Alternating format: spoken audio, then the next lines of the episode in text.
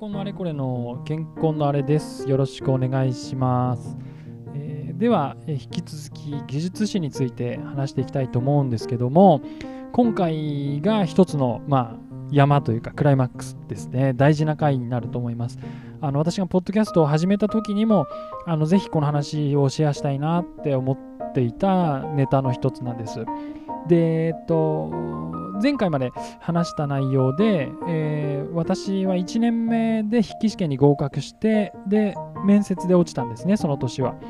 で、2年目、3年目と筆記試験が受からなくなっちゃって、1年目で一体どうやって受かったんだ、自分は、みたいな、まあ、まぐれでしかないってことなんですけど、あの、ただそれもね、後々ヒントになってくんですけどね。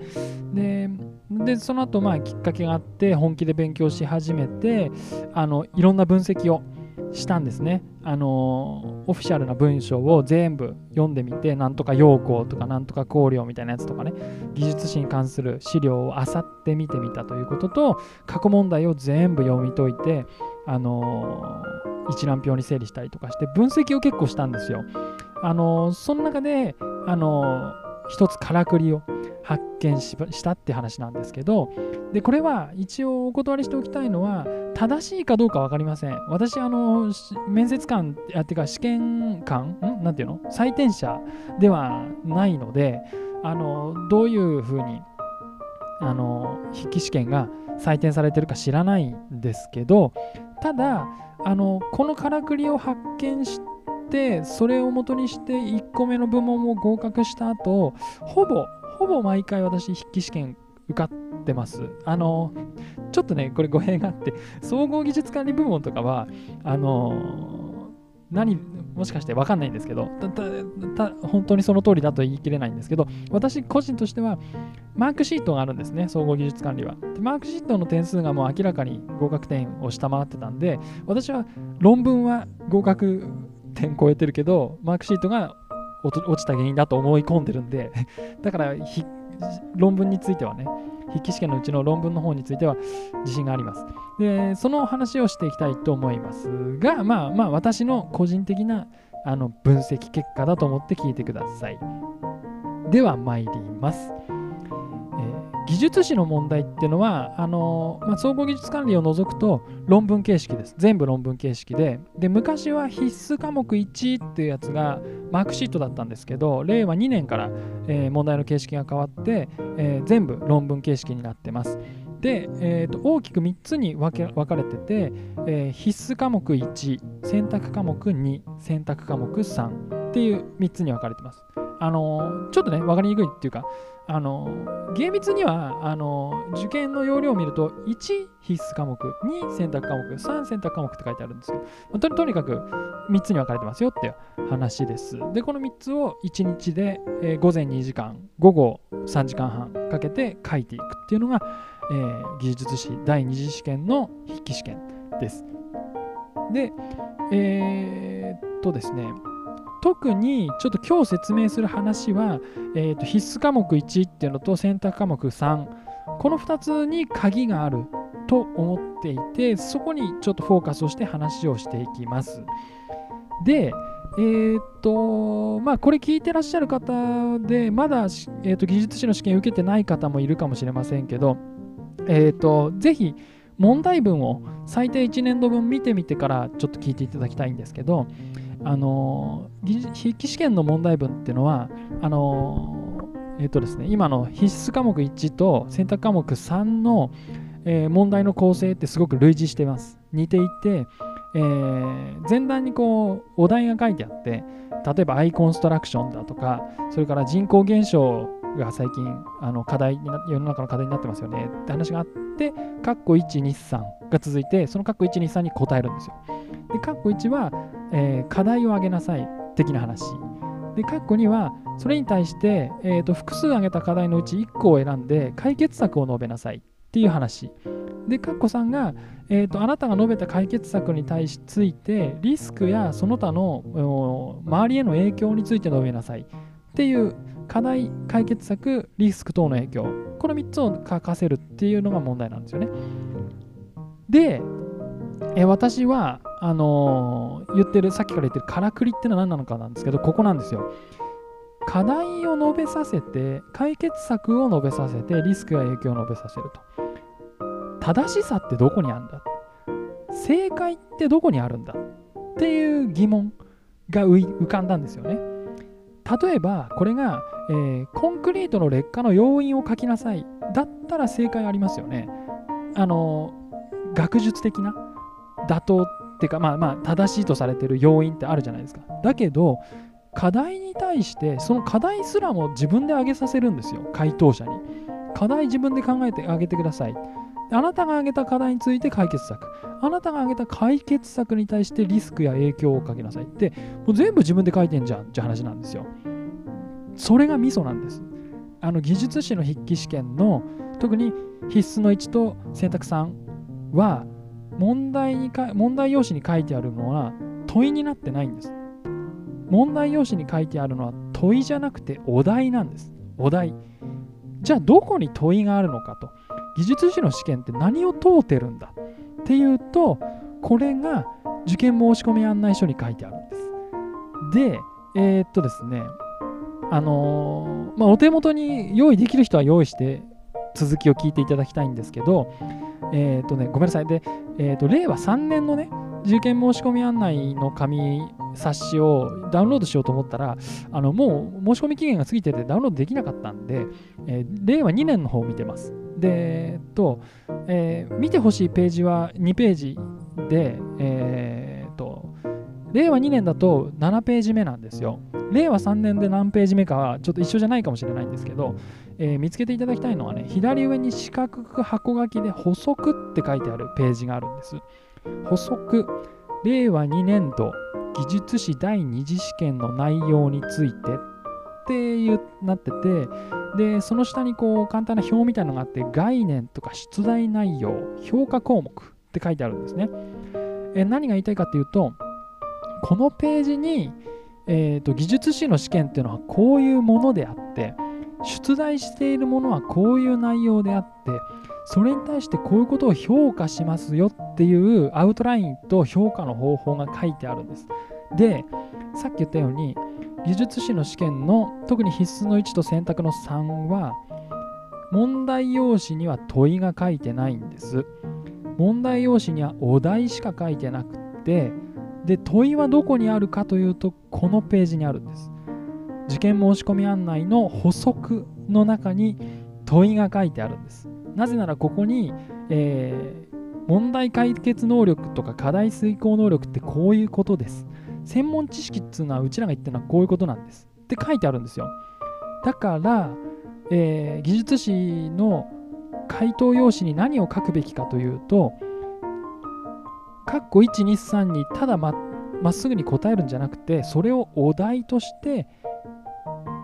受験申し込み案内に書いてあるような、えー、問題解決能力や課題遂行能力が俺ありますよ俺持ってますよっていう風に書かなきゃいけないんです。問いはこっちなんです。それが大事。でえー、っとまあこれ耳で聞いてるだけの方のために1個重要なパラグラフを読みます。これは必須科目の、え概念。というところに書いてある問題解決能力および課題遂行能力っていうところの欄を読みます。えー、いきますよ、えー、社会的なニーズや技術の進歩に伴い社会や技術におけるさまざまな状況から複合的な問題や課題を把握し社会的利益や技術的優位性などの多様な視点から調査分析を得て問題解決のための課題とその遂行について論理的かつ合理的に説明できる能力。はい意味わかんないですね。ちょっとまあよくじっくり読んでみてください。読んでもあって感じかもしれないんですけどあのとにかくこれを持ってるっていうことを書くのが真の問いで問題用紙に書いてあるのはお題だってことをぜひ、えー、なんていうか認識して意識して書くといいと思います。でえっ、ー、と、次の回以降、一個一個ね、えー、必須1とかかあの選択の3とかについての攻略策を説明していくんですけど、今日この回では、えーと、今私が読み上げた部分の中で一番大事な言葉を強めに濃いめに強調をして終わりたいと思います。さっき私が言った一連のねなんとかかんとかのニーズや技術の進歩に伴いどうのこうののなんとかかんとかの能力っていうパラグラフで一番重要な言葉は社会です。技術じゃないです。社会です。これね本当に大事なポイント。社会です。技術っていうのは特にこの技術士っていう資格制度の中においてはあの現実世界でもそうだと思いますけど技術っていうのは社会課題を解決する手段でしかないんですよ。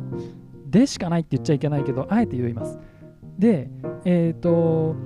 社会課題を正しく捉えてなければその先に書く技術論って評価されないと私は思ってるんです。だから、えーと、課題設定の妥当性を皆さんは回答用紙に述べなきゃいけないんです。僕はこういう課題認識を持っていますっていうこと。でね、あのだからどういうことかっていうと、アイコンストラクション、あとの選択科目の3、これは令和2年かな？令和2年の選択科目の3で、アイコンストラクションやビムシムを使った生産性向上についての問題が実際出てるんですよね。で、これに対して、括弧1で、えーと、あなたが考える課題を述べなさいって書いてあるんだけど、そこに SIM の話とか 3D モデルの話を書き始めたらダメだと私は思ってます。なぜなら 3D とか SIM って課題の根本じゃないんですよ。課題の根本は何かっていうと人口減少を背景とした税収が減っちゃいます将来とか気候変動を背景として自然災害が激しくなっちゃってますとか昔いっぱい作ったインフラが老朽化しちゃってますっていう背景これが社会の課題でで BIM とか SIM とかアイコンストラクションっていうのはそういったもっとベーシックな課題にアプローチする手段なんですよね。アイコンストラクションも BIM、SIM も目標目的にとしても位置づけられてるけどいろんなものが目的と手段の両面を持ってる。で SIM とか 3D モデルっていうのはあの、目的目標である場合もあるんだけど生産性向上もそうです。何のために生産性向上するか。それは人が減っちゃうからそれは税収が減っちゃうからあるいはもっと効率よくやらないと気候変動に対応できないからそういう奥の奥の社会課題をはっきり述べないと私は技術史は受からないと思ってるんですよ。それがねあの私があの前回から言ってるからくりというものです。あのこれに気づいたのは確か高田の馬場だったか新宿の辺りのカフェの2階で勉強してた時なんですよね。で、あの当時はね、これ、この受験申込書の中に入ってなかったんです、この書類は。別の、全く別立ての別のサイト、サイトって技術士会のね、別のところにポローンって載ってる書類だったんですよ。だからこれがいついつからかわかんないけど、補足とかっつって入るようになったんですけど、前はもっと見つけにくかったの。で、私はこれ発見して読んでて、んと思って、あのその時本当に雷に打たれたような気持ちになりました。あのね出題者のあの技術士会のにったりとした不敵な笑いが見えたような気がしたんですよね。あのどういうことかっていうとあなたねあなたさ